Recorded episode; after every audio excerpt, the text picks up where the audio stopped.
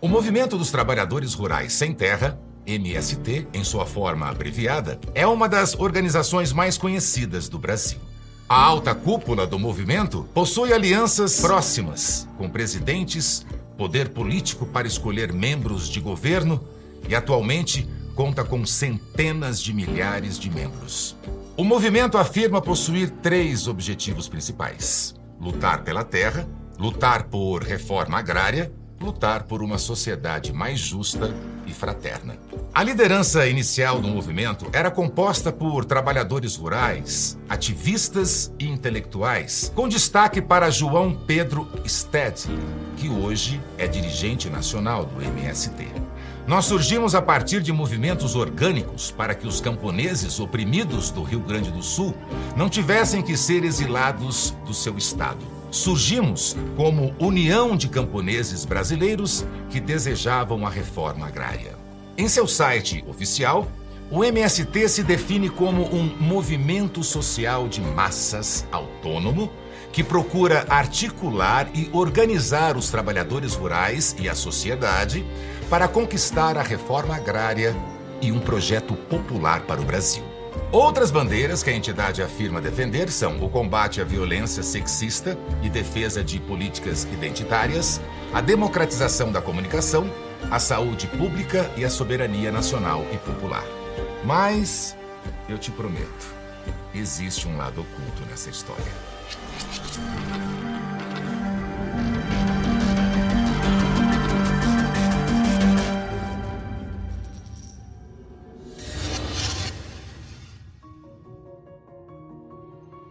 O movimento dos trabalhadores rurais sem terra começou a tomar forma na década de 1970 mas foi oficialmente fundado em janeiro de 1984, com base nas lutas pela terra que vinham ocorrendo em diferentes regiões do Brasil, especialmente durante os anos do regime militar. Ao longo do tempo, o MST foi se desenvolvendo e passou a atuar em diferentes áreas como educação de jovens com foco em ativismo socialista, formação política, realizando lobby com membros do governo e formando futuros candidatos, produção agrícola, vendendo os produtos produzidos em ocupações, ativismo social e político em prol de pautas identitárias, especialmente LGBTQ, ideologia de gênero e cultura socialista e comunista.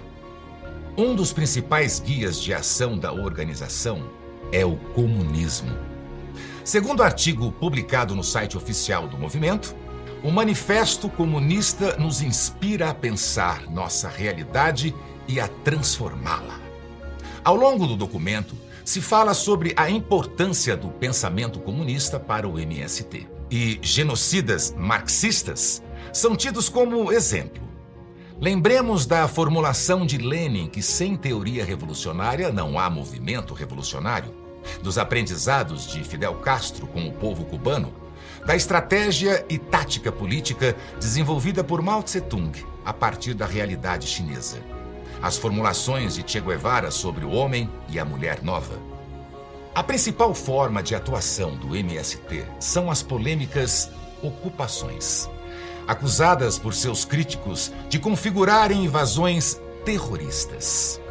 Em entrevista, Stedley fortalece a narrativa do MST. Nós não realizamos invasões, realizamos ocupações. Vamos até terrenos improdutivos, chamando a atenção dos órgãos públicos e promovendo a reforma agrária, tudo conforme a lei.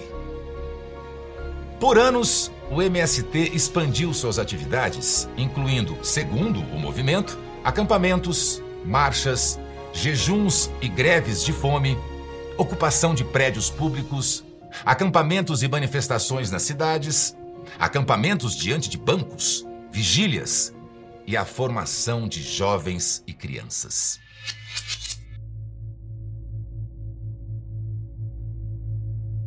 A primeira grande polêmica envolvendo o Sem Terra se deu ainda em 1990, no Rio Grande do Sul, quando o MST entrou em confronto com a Brigada Militar resultando em uma vítima fatal. No dia 8 de agosto de 1990, a Praça da Matriz, em frente ao Palácio Piratini, no centro de Porto Alegre, amanheceu com 400 militantes do MST. Eles exigiam uma audiência com o governador. Aos gritos de ocupar, resistir e produzir, os manifestantes exibiam suas foices, enxadas e facões. Por volta das 11h30 da manhã, com a escalada da tensão, a polícia foi obrigada a intervir. Os acampados lançavam pedras e a polícia avançava com bombas de gás de efeito moral. Com a confusão, várias lojas fecharam as portas e o centro de Porto Alegre parecia um cenário de guerra civil. Pouco antes do meio-dia, o policial da Brigada Militar do Rio Grande do Sul, Valdecide Abreu Lopes, de 27 anos, foi degolado à foice por um dos manifestantes. Aos poucos, foram se acumulando casos de extremismo e invasões do MST. Em 1996, um confronto com a polícia na invasão em Eldorado do Carajás, no Pará, resultou na morte de 19 integrantes do MST. A Polícia Militar havia sido enviada para desobstruir a rodovia PA-150, que estava bloqueada pelo sem terra. Os manifestantes resistiram e um conflito se deflagrou entre os cerca de 1.500 invasores munidos de armas, foices, facões, paus, pedras e 155 policiais municiados com armas de fogo. Os dois comandantes da operação alegaram que agiram em legítima defesa. Eles foram absolvidos num primeiro momento, mas o julgamento foi anulado. No novo julgamento, o coronel Pantoja foi condenado a 208 anos de prisão. Ele cumpria a pena quando morreu em 2020. O Major Oliveira foi sentenciado a 158 anos de prisão e cumpre pena em regime domiciliar. O Jornal Nacional da TV Globo, do dia seguinte, trouxe um resumo do confronto. Os policiais atiram para o alto para intimidar os invasores. Os sem terra avançam contra os policiais. Disparam tiros de revólver e jogam foices, paus e facões contra a polícia. A resposta é com rajadas de metralhadora. O episódio ficou conhecido como o Massacre de Eldorado do Carajás e resultou, uma semana depois, na criação do Ministério da Reforma Agrária pelo então presidente Fernando Henrique Cardoso. No ano 2000, uma operação relâmpago inédita impactou o Brasil novamente. Cerca de 5 mil sem terra ocuparam prédios públicos em 14 capitais do país. Ao mesmo tempo em que 25 mil outros manifestantes realizaram invasões pelo interior e passeatas. Os alvos foram as sedes regionais do INCRA e os escritórios do Ministério da Fazenda. O objetivo da ação era tomar o poder no país por meio da revolução e, a partir daí, a estratégia seria implantar o socialismo no Brasil. Em 2002, ano em que Lula foi eleito para a presidência da República pela primeira vez, o MST invadiu a fazenda Córrego da Ponte, em Buritis, Minas Gerais, dos filhos do então presidente Fernando Henrique Cardoso. No primeiro ano do governo Lula, em 2003, foram registradas 992 invasões, diferentes do governo de seu antecessor, FHC, em que houve 682 durante todos os quatro anos do seu segundo mandato. O número de invasões só caiu durante o período eleitoral de 2006. O argumento de que o MST só invade terras improdutivas se comprovou inconsistente, principalmente após 2009. No dia 27 de setembro de 2009, cerca de 350 famílias do MST ocuparam a fazenda Santo Henrique, de propriedade da empresa Cutrale, em Borebi, São Paulo. Os manifestantes utilizaram tratores da própria fazenda para destruir mais de 10 mil pés de laranja. A imagem gravada do helicóptero mostra o momento em que integrantes do MST destroem o pomar. O trator derruba tudo que encontra pela frente. De acordo com a polícia, pelo menos 5 mil árvores foram danificadas. Na fazenda, há um milhão de pés de laranja plantados. Os manifestantes dizem que só cortaram alguns deles para plantar feijão. Não destruímos nada, retiramos pés de laranja para iniciar o plantio de feijão, entendendo que ninguém vive só de laranja. A sede foi tomada pelos sem terra, que fecharam a entrada e picharam a portaria. Os militantes do MST ainda abriram os compartimentos onde estavam 60 toneladas de laranjas, acabando por desperdiçar toda a produção. Aqui no Brasil, os funcionários da Fazenda Santo Henrique, em Borebi, no interior de São Paulo, mostraram como a propriedade ficou depois de nove dias de invasão por integrantes do movimento dos Sem Terra. A polícia chegou de manhã para cumprir a reintegração de posse na Fazenda Santo Henrique. Depois de duas horas de espera, os integrantes do MST deixaram o local, mas era grande o rastro de destruição. De acordo com os funcionários, neste tanque havia 11 mil litros de óleo diesel, combustível usado para o abastecimento da frota da fazenda. Agora ele está assim vazio. Um dos funcionários reclama que a casa dele foi saqueada. Chuveiros, móveis e eletrodomésticos teriam sido levados. Esse não foi um caso isolado. Em outra ocasião, cerca de 800 mulheres, membros do MST, invadiram as fábricas da Adama e Duratex e destruíram quase toda a produção. E mais uma vez, cerca de mil mulheres ligadas ao MST invadiram um centro de pesquisa de Itapetininga, São Paulo, e depredaram viveiros com mudas de eucalipto transgênico, destruindo quase 15 anos de pesquisas.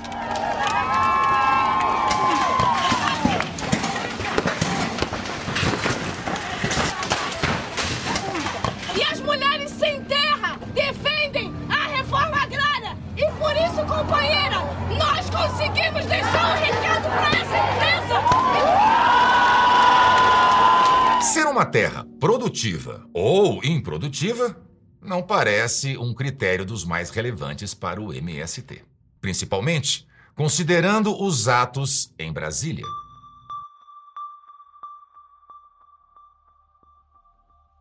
Em 12 de fevereiro de 2014, mais de 15 mil integrantes do MST avançaram em uma manifestação na esplanada dos ministérios. Grades de proteção do STF foram derrubadas pelos manifestantes, o que levou à interrupção de uma sessão do tribunal pelo ministro Ricardo Lewandowski, preocupado com o risco de invasão do recinto. Cerca de 30 policiais militares ficaram feridos, atingidos por pedras e pedaços de madeira arremessados pelos vândalos não houve registro de prisões. E no dia seguinte, a presidente Dilma recebeu as lideranças do MST para ouvir as suas reivindicações.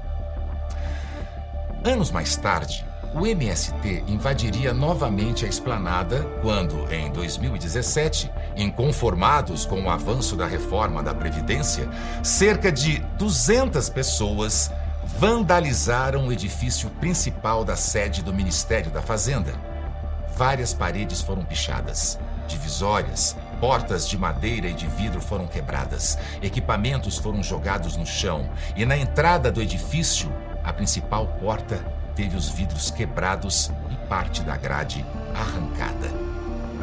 Bem, até onde se sabe, a capital federal não é um latifúndio, muito menos uma terra improdutiva, pelo menos do ponto de vista agrícola.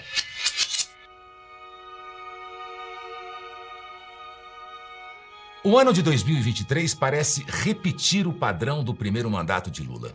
Segundo o levantamento da CNA, Confederação da Agricultura e Pecuária do Brasil, a partir de dados do Ministério da Justiça e Segurança Pública, houve 62 invasões de janeiro a agosto de 2023. Ou seja, foram necessários apenas oito meses do novo governo Lula para igualar o número de ocorrências de todo o período de quatro anos do governo anterior? Aqui nós somos dois que mexem no boi. Por exemplo, nós dois não pode ficar. Não. Para tirar o gado. Aí quem tiraria o gado? Depois. Vai ter que deixar do jeito que está. A terra foi ocupada. foi ocupada. E a única coisa que a gente está pedindo agora, nesse momento, né, é que vocês se retirem do espaço porque está ocupado. Entende? Aí é questão de gado, de terra, isso já não, não compete mais a você nem ao do proprietário dessa terra. Não compete mais. A questão, Não compete com o dono. não compete mais com ninguém, compete a quem está aqui ocupando a terra agora. Então o gado agora é de vocês Não, também. não, a gente não está falando isso. Em algum momento eu falei isso? Não, não. Não compete a ninguém. É isso que eu tô falando para você. A gente está só lhe comunicando que até as 8 horas você faça o favor de Ainda em 2023, foi instaurada uma CPI na Câmara, presidida pelo deputado federal Luciano Zucco, para investigar as ações do Movimento dos Trabalhadores Sem Terra. Segundo o parlamentar, desde o início do novo governo Lula, o Palácio do Planalto não só vem se omitindo em relação às invasões, como também premiou lideranças sem terra com cargos na administração federal. A emblemática viagem de Stedley, o cofundador e dirigente nacional do MST, junto à comitiva do presidente Lula à China, parece confirmar essa afirmativa. Stedley é um economista formado pela PUC e pós-graduado no México. Ainda jovem, atuava na Organização dos Trabalhadores Rurais de seu estado, Rio Grande do Sul. Sua formação política ideológica, ele acredita aos padres da teologia da libertação, corrente de pensamento que busca misturar os ensinos cristãos com o marxismo. E claro, também tive muita influência na minha formação pessoal, das ideias, da teologia da libertação. Segundo Stedley, o MST é um movimento apartidário e de poder descentralizado. Mas, em fevereiro de 2015, em um ato político em defesa da Petrobras, Lula disse: Eu quero paz e democracia, mas eles não querem, nós sabemos brigar também.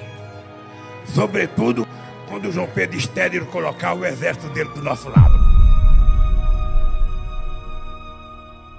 Como o povo, os líderes do MST têm toda a certeza de que tudo que eles fazem, eles têm êxito, dentro do próprio acampamento, do assentamento, eles chegam soltando fogos, fazendo festa, né? O governador é deles, o deputado é deles, agora o presidente é deles. Então, eles têm a certeza absoluta que os atos deles não vai dar em crime, e simplesmente em ação social. Nós éramos e a, a maioria são escravos de propriedade do MST. Para quê? Para ocupar que eles quiser que ocupe e para votar em quem eles quiser que vote. E de outra forma também, assim, se você acampar assentado e vê uma, uma ordem, uma determinação, ou você vai, ou então você já começa a ser visto diferente. E aí na segunda vez, olha, você não foi naquela outra, você tem que ir nessa. Se não for, você tem que, a sua mãe tem que ir, sua esposa ou sua filha, qualquer pessoa, qualquer pessoa representante dessa família é obrigada a ir. Se não for, depois da terceira vez em diante, é pau. É, tem que ser expulso bacana na região, ele vai lá e diz, fui expulso, fui injusto, tal. Então, mas é da vida, nós não se preocupamos. O principal é que haja leis feitas pelos próprios acampados e eles aplicam a lei. Então tem uma autonomia e é assim que eles enfrentam os problemas, não chama a polícia. Eles mesmos resolvem. E claro que as pessoas atingidas por aquela decisão, tá? Vão tomar, vão, vão se comportar de alguma maneira. Então, essa moça que você falou, inclusive a direita levou na CPI, né? aí quando a nossa turma, dos, dos deputados, nós começaram a fazer pergunta para ela, e, e aquela ameaça de morte do seu marido foi por quê? Ou seja, quando iam revelar que ela e o marido eram pessoas causaram problemas. Que causaram problemas, que eram oportunistas, e por isso. O que aconteceu quando a senhora é, se posicionou contra esses desmandos ou essas questões que a senhora relatou aqui agora há pouco, qual foi a, a postura das lideranças do acampamento, o que eles fizeram contra a senhora? Nós temos que tomar rédea das nossas vidas. Não podemos viver coagido, feito bicho, no mato, usado como mão de obra escrava, massa de manobra, moeda de troca, escudo humano. Precisamos de socorro. Eu posso não, não morrer agora, mas eu estou toda machucada, toda chutada, toda hematomada por dentro. Eu quero saber se nesse país tem justiça. Porque não adianta pedir para o governador que nós pediu. Ele disse que nada ia nos acontecer. E olha só o que está acontecendo hoje. Eu tenho uma roupa no corpo, não tenho direito de voltar para casa. Meus filhos maltratados, minha filha de oito anos, viu? Quase que violentada. Que país é esse? Que país é esse? Eu estou perguntando que país é esse? Que justiça tem nesse país? Aonde está o Senhor Supremo que solta os ricos, que solta os, os grandão e oprime os pobres? Cadê? Nós somos enganados. Nós era MST, nós era PT, bem na verdade, mas nós era enganados. Essa foi a camisola que eu dormia. Essa foi a camisola que a minha filha dormia. Eu tenho uma filha hoje com doença psicológica pavorante. E vocês dizem que faz movimento social. Eu quero que a, que a direção do MST chegue aqui e diz que eu sou fake news, que eu não existo. Silêncio, silêncio. Que eu não atuei, que eu não fiz movimento, que eu não existia dentro do assentamento. O senhor não pode falar. Não deboche, deputado, por favor. Você que foi caçado porque pegou dinheiro do MST, não pode falar. A CPI denunciou uma verdadeira indústria de invasões de terra para a prática dos mais variados crimes. Entre eles, depredações, furtos, extorsões, ameaças, lesão corporal, maus tratos aos animais, trabalho análogo à escravidão, violência contra a mulher, crimes eleitorais, porte ilegal de armas de fogo, como foi revelado pelos depoentes da comissão. De fato, a história do Brasil é marcada por uma enorme concentração de terras nas mãos de poucos proprietários. Uma realidade que perdura até hoje que naturalmente gerou, gera e continuará gerando insatisfações e questionamentos sociais profundos. Porém, a atuação do MST vai muito além dos limites da discussão econômica, política e social. Sob a máscara da luta por justiça social e pela reforma agrária, os militantes sem terra não hesitam em transgredir os mais diversos princípios de uma sociedade civilizada e democrática. Considerando ainda a proposital falta de formalização institucional do movimento, que sequer possui CNPJ ou presidente oficial, torna-se mais complexa a atribuição de culpa pelos crimes de seus integrantes. Depois de 40 anos de existência do movimento, as discussões legítimas sobre os problemas fundiários do Brasil continuam sendo usadas apenas para camuflar os interesses políticos ideológicos do MST. Apesar de todo o histórico de vandalismo, crimes e várias outras ilegalidades, o movimento Sem Terra vem avançando pela cultura pop com o apoio de artistas e personalidades que promovem seus símbolos e narrativas. Há até lojas que vendem seus artigos exclusivos a preços nada populares. E muitas pessoas exibem esses itens acreditando estar defendendo a democracia e a justiça social. Se você conhece alguém assim, compartilhe esse vídeo com ele. E para aqueles que acham que os seus segredos estão enterrados em segurança nas covas perdidas da história, tenham cuidado. Pois existem três coisas que não podem ser escondidas por muito tempo: o Sol, a Lua e as faces ocultas brincadeiras deveriam ter, né? quais apresentações culturais.